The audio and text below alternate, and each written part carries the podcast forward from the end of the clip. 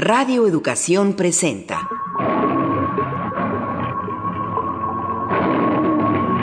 Imaginarios sonoros.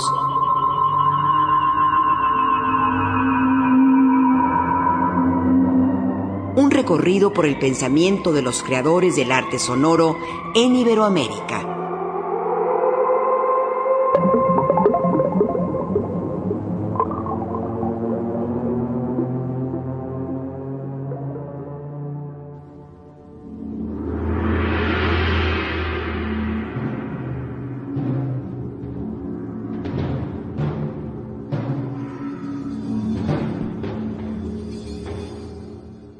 El arte sonoro en Iberoamérica no puede ser conocido sin hacer referencia a un importante creador, intérprete, musicólogo, teórico, maestro e investigador universitario, Julio Estrada. Escuchemos en voz de este creador quién es Julio Estrada. Nací en México en 1943, hijo de exiliados españoles que vinieron al perder la República Española. Estudié en México con Carlos del Castillo al piano a los 10 años, después en la Escuela de Música de la Universidad, después en el taller de Carlos Chávez con Julián Orbón y no con Carlos Chávez, después con alguno que otro maestro para irme a París y estudiar con Olivier Messiaen, Nadia Boulanger, Henri Pousseur, Jean-Étienne Marie y más tarde en Alemania con Karl-Heinz Stockhausen, finalmente Georg Ligeti. En París conocí a Yanis Enakis, que fue, entiendo yo, el profesor con quien más pude intercambiar mis propias ideas y de quien más recibí ideas novedosas. El sonido es la materia prima para un creador sonoro. Acerquémonos a conocer. ¿Qué es el sonido para Julio Estrada? La idea de sonido en mi música integra también al ritmo, de la misma manera en la que ocurre con el tiempo-espacio einsteiniano. Ritmo y sonido no pueden disociarse. No se puede escuchar un sonido sin duración. No se puede escuchar una duración sin sonido. Esa integración intensa me conduce a una noción nueva que denomino macrotimbre, la fusión de un conjunto de componentes que son la altura, la intensidad, el color, en cuanto al sonido, y en cuanto al ritmo, el pulso, el ataque y el vibrato. Todo ello además en un espacio tridimensional. La noción de sonido o ritmo sonido para mí es muy amplia y la identifico con una sustancia viva, en la cual están en permanente actividad cada uno de los componentes que he mencionado.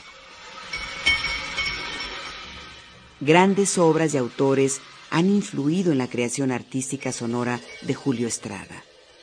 ¿Cuáles son los más significativos? Desde muy niño escuché música y recuerdo, en orden cronológico, claro, a Bach, a Mozart, a Beethoven, a Schubert, a Schumann, a Bartók, a Stravinsky, a Ligeti y a Xenakis, y también a Stockhausen. Estos son aquellos que han influido más en mi música y diría que no solo los contemporáneos, es decir, insistiría en que eh, el mundo del pasado influye en mí muchísimo más porque encuentro en ellos un arte del equilibrio entre el conjunto de factores que tienen que ver con la construcción de la materia de la música. En particular, me identifico mucho con Mozart, cuya obra estudié durante más de tres años, y esencialmente el modo menor, que es el, aquel en el que fue escrito el Requiem.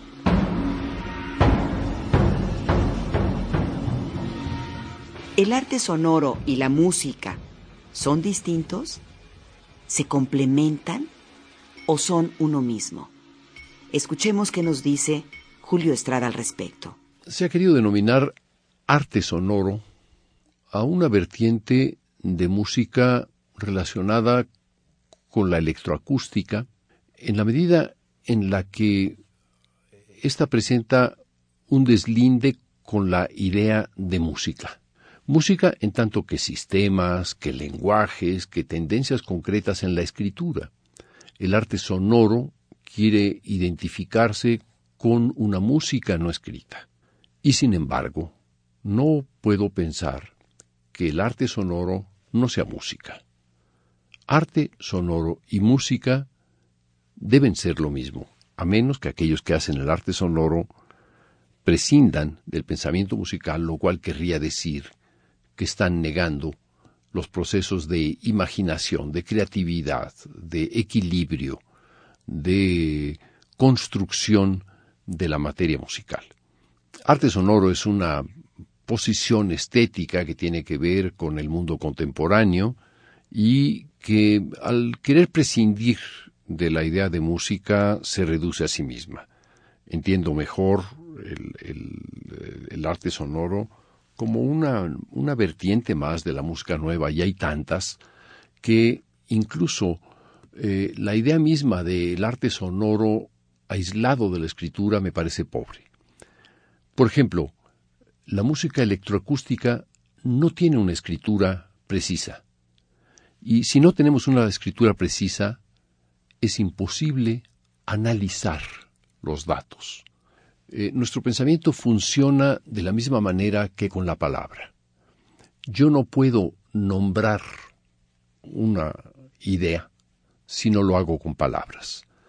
Es decir, yo no puedo crear una música si no tengo un conjunto de nociones claras sobre las cuales pueda construirla.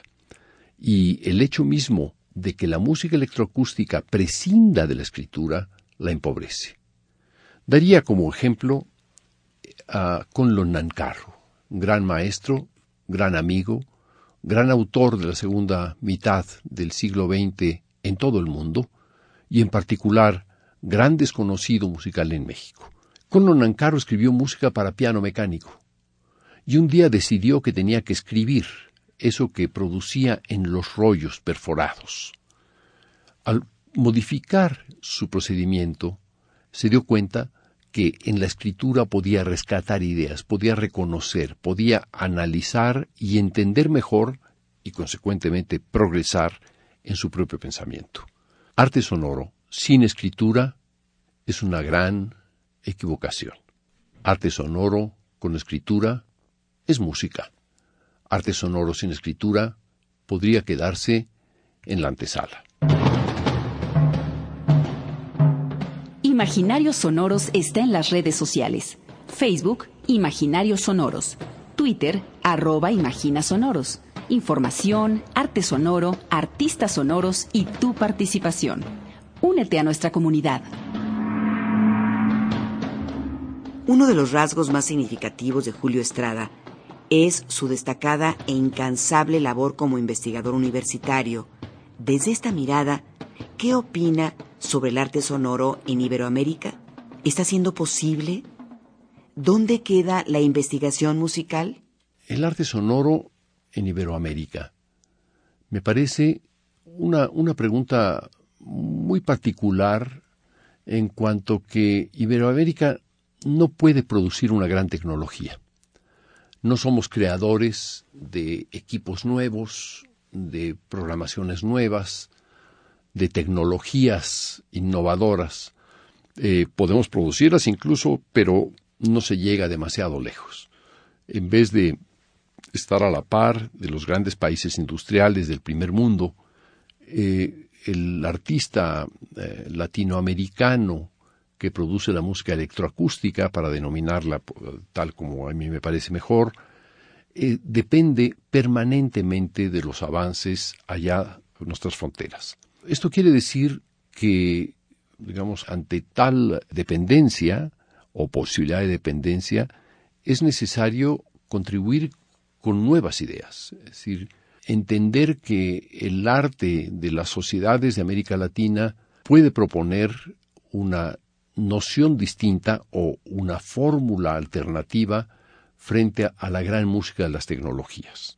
He trabajado en los más eh, grandes lugares de la tecnología, el Centro de Estudios de Matemáticas y Música creado por Senakis desde los años 60, he trabajado en Freiburg, en los laboratorios de la radio, he trabajado en la Universidad de Stanford y lo que, lo que puedo entender es que no es tanto esa tecnología como el sentido que se le puede dar a los escasos recursos con los que pueda contarse. Para mí el modelo que más me impacta es el de un creador de Guatemala, Joaquín Orellana, cuya música es extraordinariamente sencilla, pero que trasluce a la sociedad en la que vive. En vez de pretender vivir en una sociedad completamente distinta de aquella a la cual pertenece. Eh, es, es, así eh, claro que, por ejemplo, podemos encontrar autores de América Latina en Estados Unidos, por ejemplo, como Davidovsky, que se encuentran tanto en Harvard como en Columbia, Princeton, trabajando y que pueden producir una música a la par de los Estados Unidos, o autores que pueden encontrarse en Europa y disponer de las grandes tecnologías, pero esto no me parece tan significativo como lo poco y con lo poco que se puede hacer en estos países. Esa es para mí, digamos, la, estética a seguir y de ahí que en lo personal y de manera muy, muy modesta eh, propongo en mi propia ah, producción Doloritas, una obra en la cual están las voces de actores, los sonidos del ambiente, y los sonidos de, instrumentos y de voces cantadas. Es ahí una autolimitante para no ir más allá de los recursos que están a mi alcance. Otra cosa es la investigación musical. En investigación musical sí podemos estar a la vanguardia porque es una cuestión de ideas, no es una cuestión de tecnologías. En ese aspecto, las ideas, las proposiciones, la matemática, la combinatoria, de que podemos proponer puede ser un modelo nuevo para todos los países. Y eso es una de las proposiciones que hago como investigador a través de, por ejemplo, el programa MUSIC, que es el estudio de la, del potencial combinatorio de las escalas, de lo cual deriva un nuevo modelo de timbre eh, cronoacústico. Y sin embargo, este nuevo modelo de timbre cronoacústico, estoy convencido, no lo puedo realizar en México tendría que realizarlo en alguna universidad estadounidense si contase con el presupuesto, cosa que no me interesa demasiado, o producirlo, por ejemplo, en centros de investigación como el IRCAM en París, cosa que no me metería yo personalmente a producirlo, sino tan solo haría la proposición de esta idea y ver a qué resultados se, se puede llegar. La creación del arte sonoro puede ser distinta de un artista a otro. Escuchemos cómo es el proceso creativo en el caso de Julio Estrada. El proceso de creación es para mí algo que ha cambiado a lo largo de décadas. Al inicio yo creía en la inspiración, en cómo llegan las ideas inesperadamente, en cómo cerrando los ojos habría que esperar a que en algún momento una luz inundase mi mente con alguna idea. Esa es una idea en particular europea en la que se espera que de la divinidad descienda hacia el hombre el proceso creativo. En mi formación a lo largo de tiempo bastante largo ya, 50 años, me doy cuenta que no depende de eso, que depende del juego que tenga cada uno de los potenciales creativos. La imaginación, la memoria, la percepción, el pensar racional, el cálculo, son todos ellos parte de un proceso que integra las ideas, que integra las fantasías. De tal manera que imaginar es tan solo estar en la condición de abrir una aventura, de abrir un camino bastante desconocido y tener la confianza, tener la seguridad de que ese camino puede amplificarse con el solo hecho de imaginar. Primero, imaginar. Y después, intentar comprender cómo convertir esa sustancia que se ha imaginado a la realidad. El paso de la imaginación a la realidad parecería ser imposible para algunos, pero no hay nada en la imaginación que no se parezca a los estados físicos de la realidad. Los chinos, por ejemplo, piensan que un estado físico como un sólido, como una piedra, corresponde al sonido de la percusión, o que un estado físico como el agua, como un líquido, o como el magma, puede corresponder al sonido de las cuerdas de un violín, o que un estado físico parecido al del aire, al de las nubes, al de los gases, corresponde al de una flauta. Esta idea milenaria posee gran sabiduría y nos permite decir que no podemos imaginar nada excepto pensamiento matemático, subrayo, nada que no pueda relacionarse con los estados físicos de la materia. Podemos imaginar algo totalmente loco, frenético, desquiciado, no importa, pero estaremos en las nubes, estaremos en el mar, o estaremos en líquidos inmersos como si estuviéramos en el vientre de nuestra madre, en imaginaciones que nos remiten a una realidad muy cercana. De ahí que el paso de la imaginación a la realidad sea uno de los nexos más cercanos. La cuestión es entenderlo y aprovecharlo. La imaginación, aquel que imagina no está perdido. Aquel que imagina abre caminos. Aquel que no cree en la imaginación los cierra y para él están cerrados. Julio Estrada también es profesor universitario de gran trayectoria, un formador de nuevos jóvenes creadores. ¿Qué significado tiene la labor docente en su vida? ¿Cuáles son las consecuencias o resultados de esta labor docente? Desde hace 40 años, al menos, soy profesor universitario. Y es para mí uno de los privilegios más grandes de que pueda tener al alcance, porque es estar cerca del germen de una nueva música, de nuevas ideas, de estéticas que yo mismo desconozco, y poder contribuir a la formación de generaciones de estudiantes, de jóvenes creadores, me parece una de las tareas más importantes de un universitario. Antes que entenderme como artista de una forma exclusiva, me entiendo como un artista que tiene el compromiso formal, social, político incluso, de formar a los jóvenes. Desde 1970 eh, vengo formando gentes en la Escuela Nacional de Música y he creado ahí el laboratorio de creación musical. Por ahí han pasado centenares de estudiantes y hoy puedo decir que algunos de esos estudiantes quizás sean profesores en alguna escuela, que han emigrado a la provincia o que están activos en cualquier parte del país, pero que son ellos, estos jóvenes creadores, las cabezas de la música joven en México. Son jóvenes que, por el hecho mismo de haber estudiado conmigo y por la rebeldía que pueden tener, porque han aprendido esa rebeldía conmigo, quizá tengan cerradas las puertas de algunas instituciones como Conaculta, en donde se protege a unos cuantos y no necesariamente se protege a la cultura, ni se protege a la emergencia de nuevas voces. No, ahí puede olvidarse esa función. Y a pesar de ello, hay un conjunto de generaciones creo haber formado lo menos a cuatro o cinco generaciones, que son la cabeza musical de este país.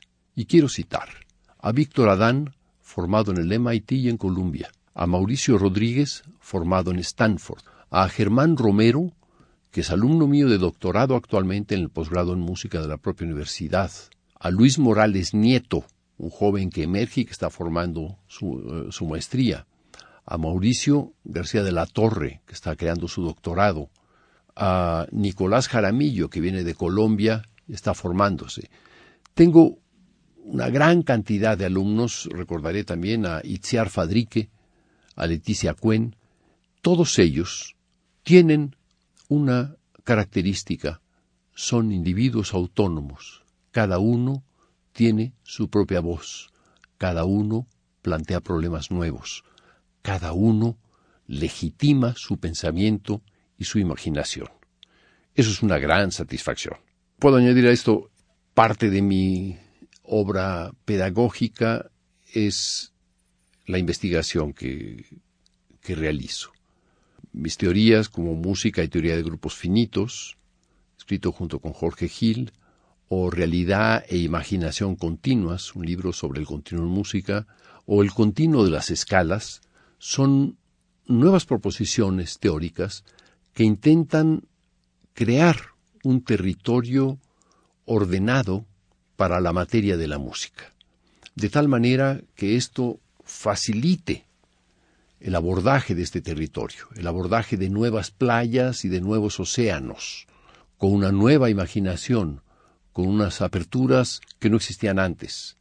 Una música, esencialmente, lo que he propuesto en teoría, una música no hecha de sistemas, sino una música en la que cada uno, a través del análisis de su propio imaginario y de sus propias capacidades de cálculo, su propia memoria, sus propias capacidades de percepción y sus características perceptivas, formule un sistema que le pertenezca. Esta es la base. Debo decir, con orgullo, que en el año 2006, en Nueva York, el conjunto intercontemporáneo de música uh, nueva, el ICE International Contemporary Ensemble, hizo una serie de seis conciertos dedicados a la música de los alumnos de mis alumnos, a la música de mis alumnos y, modestamente, a mi propia música. Lo cual quiere decir que en el extranjero, y debo decir, mejor que en México, se sabe qué es lo que se hace en este país en música. Haz clic y únete a nuestra comunidad. Imaginarios Sonoros está en las redes sociales. Facebook, Imaginarios Sonoros. Twitter, arroba Imagina Sonoros. Hagamos del arte sonoro nuestro espacio de creación. El maestro Julio Estrada es autor de más de 25 obras.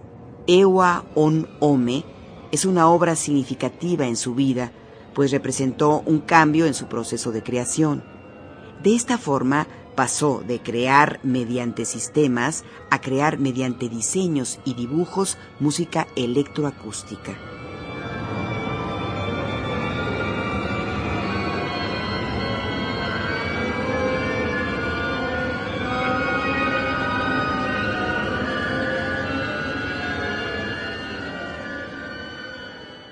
1980 fue para mí un año trágico. Pensé que no volvería a escribir música. Al final del año trabajé con el sistema UPIC que había creado Senakis, en el cual en una mesa se dibuja con una pluma eléctrica y mediante diseños, dibujos espontáneos o calculados, como se quiera, se puede crear una música electroacústica. Tal libertad me pareció una nueva posibilidad para encontrar una vía que todavía no conocía, entendiendo que lo que había cancelado era la música hecha de sistemas, con lo cual no podía representar el proceso que estaba viviendo de pérdida. Al trabajar con la OPIC durante 15 días consecutivos, de los cuales dormí cada día solo dos horas, porque una buena parte del tiempo daba clases para poder financiar mi estancia en la ciudad de Lille, en Francia, y en Burdeos. Durante esos 15 días produje completamente Egua On. Egua, en náhuatl, On también, quiere decir Egua, emprender el vuelo, y On a la distancia. Y quiere decir, para mí, aquel que emprende el vuelo a la distancia. Es una obra que dediqué a mi padre, Manuel Estrada, que ha sido y continúa siendo un ejemplo de inteligencia, de integridad y de bondad.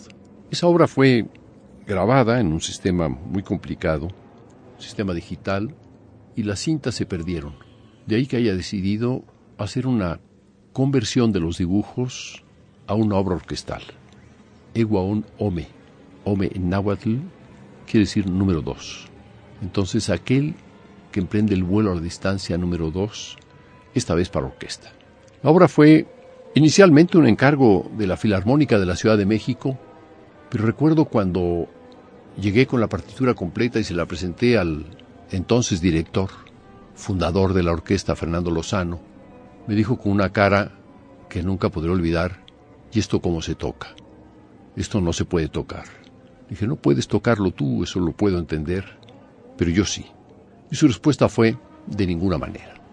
De ahí que regresé con la partitura a mi casa y me dediqué a elaborarla un poco más, hasta que llegó un encargo del Festival de Donaueschingen, fundado en 1920 y tantos por Hindemith. Y ese festival me hizo esa distinción, la primera, el primer encargo que tuve, festival que dedicó 100 horas de ensayo a la obra, y solamente a la obra, con la orquesta de Baden-Baden, que eran mejores que los de peor en peor de la Ciudad de México. Debo decir que mi música orquestal no se ha tocado jamás en México y no creo que se toque si hay directores tan malos, tan irresponsables como los que registra la historia hasta ahora. Los directores más serios, Silvestre Revueltas, fue una leyenda, pero eso se acabó. En Baden-Baden la orquesta hizo una versión grabada en disco, más o menos satisfactoria.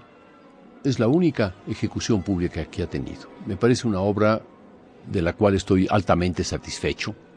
Es una obra sin duda muy difícil porque pone a la orquesta a trabajar a uno por uno, independientemente, individualmente, y da la impresión de que todos tuvieran una capacidad de echarse a volar todos juntos, lo cual se conecta mucho con el título mismo de la obra, como si la, la orquesta misma se elevara y se alejara tocando con esta música de un carácter extraordinariamente violento, diría yo.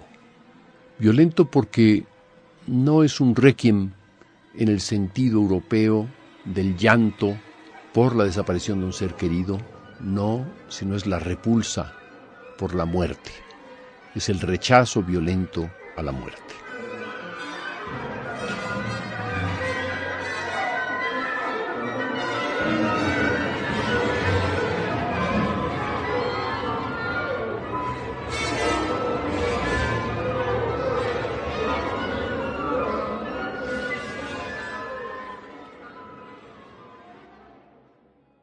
Pedro Páramo, la obra literaria de Juan Rulfo, fue base de la ópera Murmullos del Páramo la cual consta de varios módulos, entre ellos Mictlán, que al ser desarticulada por el maestro Estrada en un nuevo proceso creativo, dio vida a Miki Nahual, obra de gran aprecio para el autor.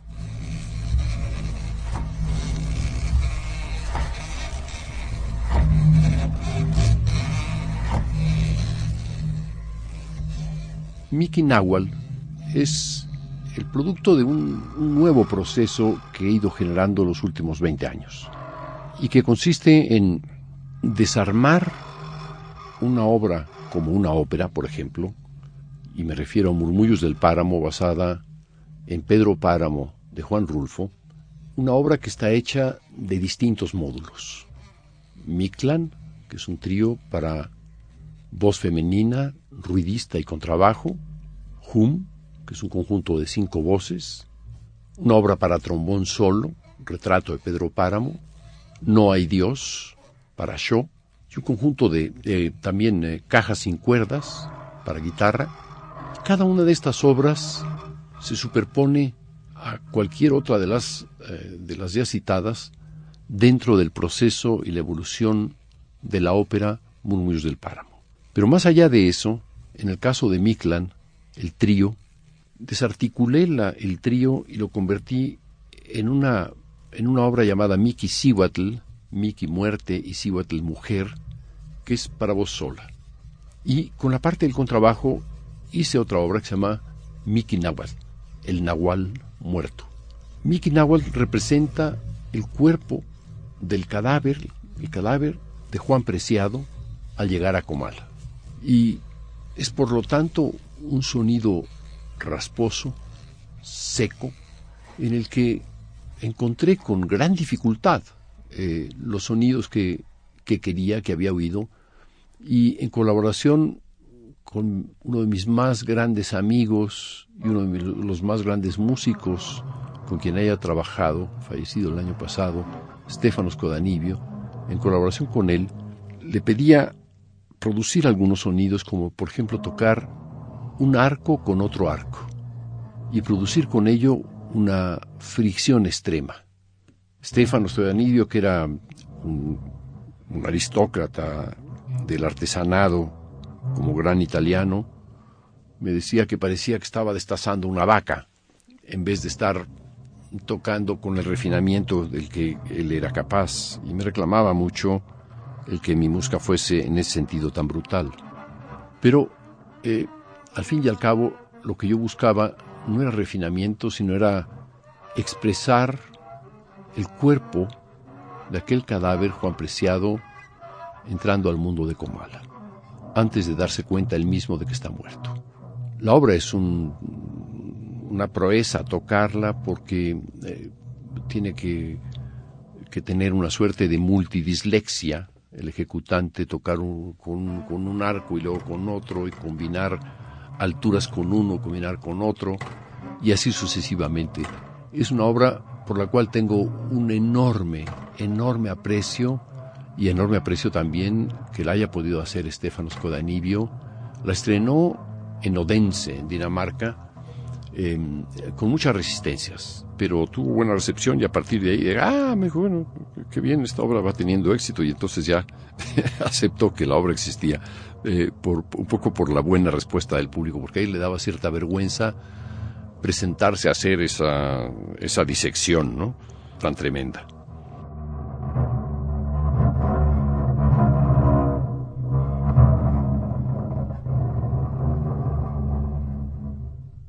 Hasta aquí llegamos con esta emisión dedicada al arte sonoro del maestro Julio Estrada.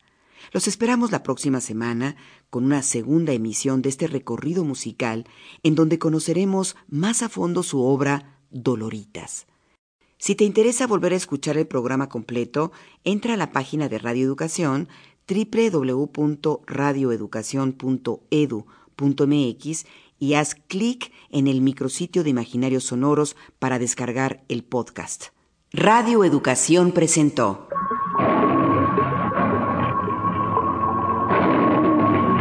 Imaginarios Sonoros.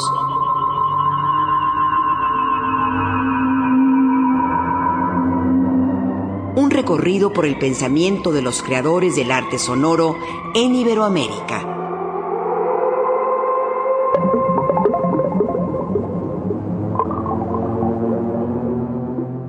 Participamos en la realización de este programa, en los controles técnicos y Pro Tools, Paco Aguilar.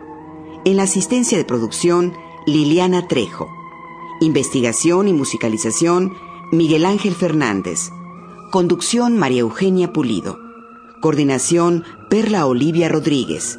Guión y producción, Anabela Solano.